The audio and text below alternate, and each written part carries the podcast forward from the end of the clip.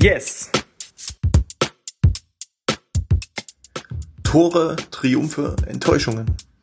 Über das und vieles mehr rede ich mit meinen Gästen bei Yes, Jakobs Erfurter Sporttalk.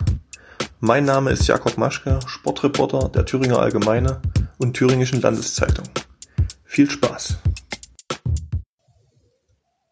Hallo und willkommen bei Yes, Jakobs Erfurter Sporttalk. Wer kennt es nicht, das erhabene Gefühl beim Schnorcheln mit Flossen an den Füßen scheinbar mühelos durchs Wasser zu gleiten. Für unser eins ist das ein schönes Urlaubsvergnügen, für Marek Leipold ist es der sportliche Lebensinhalt. Der 16-Jährige vom Tauchsportclub Erfurt ist Thüringens größter Hoffnungsträger im Finswimming, einer eher unbekannten Sportart. Grüß dich Marek, hallo. Schönen guten Tag. Ähm, ja, für diejenigen, die es nicht wissen, was hat es mit dem Fin-Swimming genau auf sich und wieso wäre es falsch, wenn ich dich als Flossenschwimmer bezeichnen würde?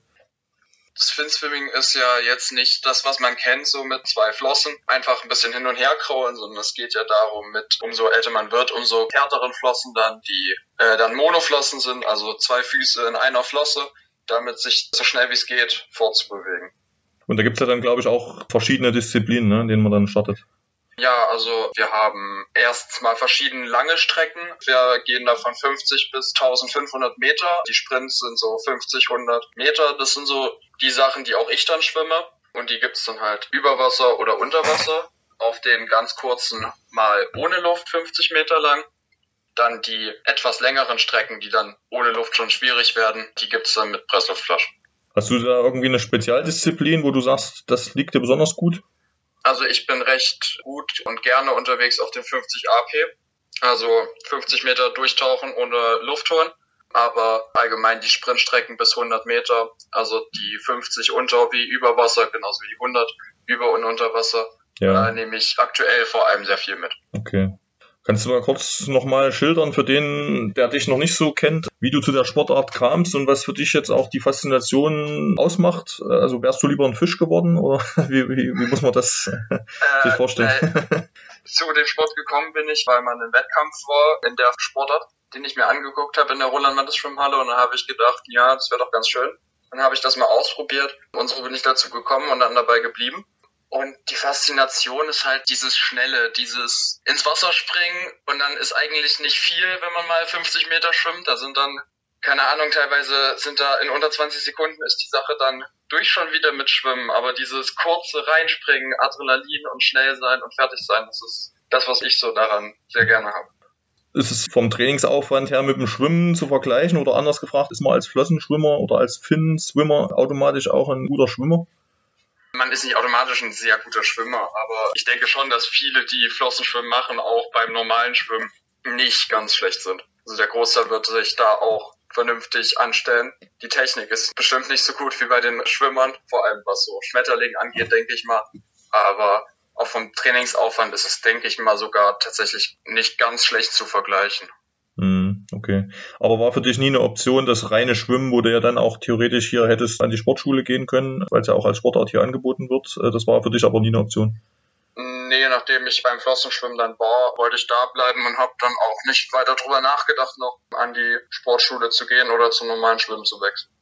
Ähm, ich hatte vorhin mal kurz mit deiner Mutti geplaudert. Die sagte mir, dass du so ungefähr drei, vier Mal pro Woche Finswimming machst und zusätzlich auch noch, sage ich mal jetzt für die Athletik und die Beweglichkeit auch noch zusätzlich zweimal pro Woche Geräteturnen. Wie schafft man das alles zusätzlich zur Schule?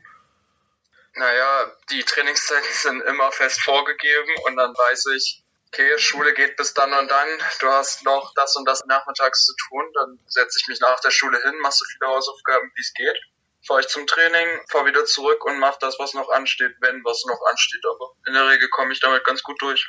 Ja. Ich hoffe, du verstehst die Frage nicht als Kritik oder als Angriff, aber ich stelle sie trotzdem. Lohnt sich der Aufwand, den du betreibst für eine letztendlich ja auch nicht olympische Sportart, mit der man mutmaßlich ja niemals in irgendeiner Form dann auch Geld verdienen wird? Für mich lohnt sich der Aufwand aktuell vollkommen. Also ich verstehe, was gemeint ist auch mit der Frage, ja. Natürlich kann man jetzt nicht das große Geld mit der Sportart verdienen, aber ich sage, aktuell ist das ja auch noch überhaupt nicht die Frage. Ich meine, ich habe noch drei Jahre Schule und in der Zeit kann ich ja sowieso noch weitermachen und so viel trainieren, wie ich halt kann, parallel zur Schule. Und für mich lohnt sich der Aufwand vollkommen. Ich möchte auch, aktuell ist ja das nächste Ziel auch die Jugendnationalmannschaft und um da reinzukommen und da mit vorne mitzuschwimmen, einfach um einfach um äh, bei großen internationalen Wettkämpfen wie einer Jugend-EM oder einer Jugend-WM mitzuschwimmen. Allein dafür, finde ich, lohnt sich der Trainingsaufwand. Das muss dann halt jeder selbst für sich entscheiden, wie sich's lohnt, aber ja. für mich lohnt sich das schon sehr. Wie würdest du dir deine perfekte Karriere ausmalen, wenn du sie jetzt auf einen Zettel schreiben könntest, wie es so weitergehen wird die nächsten Jahre? So viel Gedanken habe ich mir da gar nicht gemacht, aber natürlich jetzt die Jugendnationalmannschaft als nächstes, dann natürlich die Teilnahme an den dazugehörigen Jugendwettkämpfen, was die Europameisterschaft und Weltmeisterschaft angeht in den nächsten zwei Jahren. Und dann vermutlich weiter schwimmen, mein Abitur machen. Und weiter habe ich noch nicht gedacht, aber natürlich wäre später mal ein Platz in der Nationalmannschaft schön. Mhm. Das wäre schon ein Traum. Gibt es tatsächlich welche, die das in irgendeiner Form oder zumindest semi-professionell betreiben und da dann das ganze Jahr auch international on Tour sind und wo es dann auch Preisgelder gibt? Oder wie muss man sich das vorstellen, wenn man jetzt in die Weltspitze jetzt bei den Erwachsenen guckt? Also deutschlandweit weiß ich, dass es so ist, äh, wo soweit, dass die Leute dann bei der Bundeswehr als Sportsoldaten unterwegs sind in der Regel, so wie es teilweise ja auch bei den Biathleten oder so ist. Und dann, dass die ja das ganze Jahr über ihre Trainingseinheiten machen und dann nebenbei teilweise studieren oder halt eben nur dem Sport nachgehen und das halt, solange sie in der Nationalmannschaft sind, halt machen können, so wie sie sich das vorstellen, glaube ich. Und für diesen ersten Schritt, den du angesprochen hast, Jugendnationalmannschaft, welche Kriterien musst du dafür konkret erfüllen? Also jetzt ohne jetzt genaue Zeiten zu nennen, das sind sicherlich auch Kriterien dafür, dass du natürlich gewisse Zeiten liefern musst. Aber du hast ja dieses Ziel gesteckt, dass du das dieses Jahr auch erreichen willst. Kriterien sind, man muss zwei Strecken haben, auf denen man die Normzeiten erfüllt für die Jugendnationalmannschaft. Und dann wird natürlich, wenn wir jetzt enorm viele hätten, die die Zeiten schaffen, würde natürlich danach gewählt werden, wer ist am schnellsten, wen kann man dann auch für eine Staffel einsetzen? Und wie wird die Mannschaft so aufgestellt, dass sie am weitesten gefächert ist, also dass man nach Möglichkeit nicht nur die Sprintstrecken abdeckt, sondern auch Langstrecken von sag mal 800 bis 1500, die nicht so häufig geschwommen werden oder nicht so häufig gut belegt sind, dass man auch die abdeckt dann. Wie ist jetzt aktuell so dein Standing, sag ich mal, in deinem Jahrgang? Ich glaube 2006 bist du ja geboren, ne? Ja. Ähm, bist du da deutschlandweit unter den ersten fünf oder unter den ersten drei oder wie sieht das ja. aus? Deutschlandweit halte ich mich gerade sehr gut mit an der Spitze. Deutschlandweit bin ich zumindest bei den letzten Wettkämpfen konnte ich meine Starts auf den beiden 50ern und den 100ern immer auf Platz 1 halten. Ich werde sehen, wie es zu den folgenden Wettkämpfen wird, weil ja auch die Konkurrenz weiter trainiert. Ja, und ich bin da sehr gut dabei gerade. Mhm. Und bist eigentlich auch optimistisch, dass das mit der Jugendnationalmannschaft dann dieses Jahr auf jeden Fall klappt? Ähm, ja, ich bin da relativ optimistisch. Die Zeiten müssen halt, so wie es aktuell ausgeschrieben ist, müssen die Zeiten noch zur deutschen Jugendmeisterschaft, die später noch im Jahr stattfindet, bestätigt werden. Mhm. Und dann muss ich noch nominiert werden und dann, aber ich sehe das sehr optimistisch, ja. Ja. Jetzt am Wochenende erster internationaler Wettkampf für dich in Italien. Drei Bronzemedaillen bei vier Starts. War ein, tolles Debüt für dich. Hast du das erwartet, dass du da so gut mit den Weltbesten mithalten kannst? Nee, absolut nicht. Also bevor ich das Ergebnis gesehen habe zum ersten Mal, wo man dann ja sieht, in welchem Lauf man schwimmt, also wie weit hinten man startet und wie weit dann in der Mitte des jeweiligen Laufes von der Bahnverteilung her, bevor ich das gesehen habe, habe ich eigentlich nichts erwartet davon, sondern nur Bestzeiten. Also eigentlich bin ich ja nur für Zeiten hingefahren.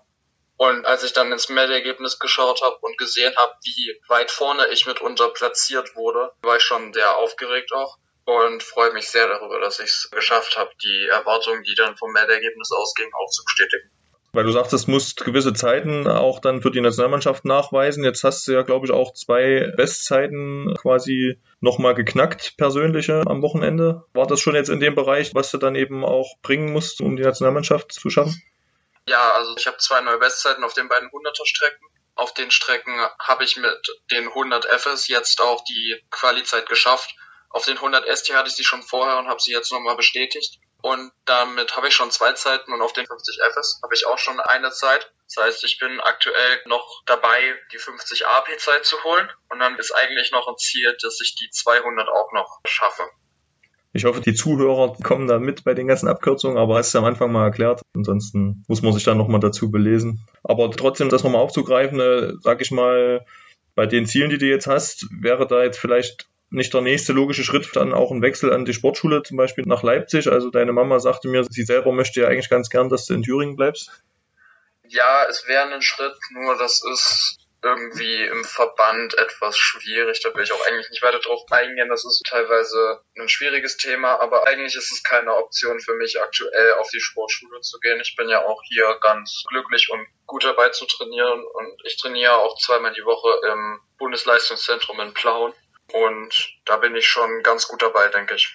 Also da sind dann auch so die Besten mit am Start, wo du dich auch im Training dann schon ganz gut messen kannst auf hohem Niveau. Ja, ja, durchaus. Ja. Okay, Marek, ich danke dir für die Zeit. Natürlich wünsche ich dir für deine nächsten Wettkämpfe nur das Beste. Ich denke mal, wird ja jetzt nicht der letzte internationale Wettkampf wahrscheinlich auch in diesem Jahr gewesen sein. Gibt es da nochmal was, was jetzt ansteht als nächstes? Ähm, ja, tatsächlich, der nächste Wettkampf ist wieder direkt ein World Cup, dann aber tatsächlich heimisch in Leipzig wieder. Ja, und da gehe ich gerade mit guter Trainingsmotivation, gehe ich da ja jetzt ran. Ja. Dann viel Erfolg dabei, bleib dran, mach Erfurt stolz in deiner Sportart und. Gib mir größte Mühe, danke. Alles Gute. Bis dann. Bis dann. Ciao. Yes! Wenn Ihnen, liebe Zuhörer, der Podcast gefällt, können Sie ihn gern auf der Homepage der Thüringer Allgemeine oder Thüringischen Landeszeitung abonnieren. Feedback, Fragen und Anregungen können Sie per Mail über jakob.maschke.funkemedien.de oder bei Facebook an mich richten. Bis zum nächsten Mal.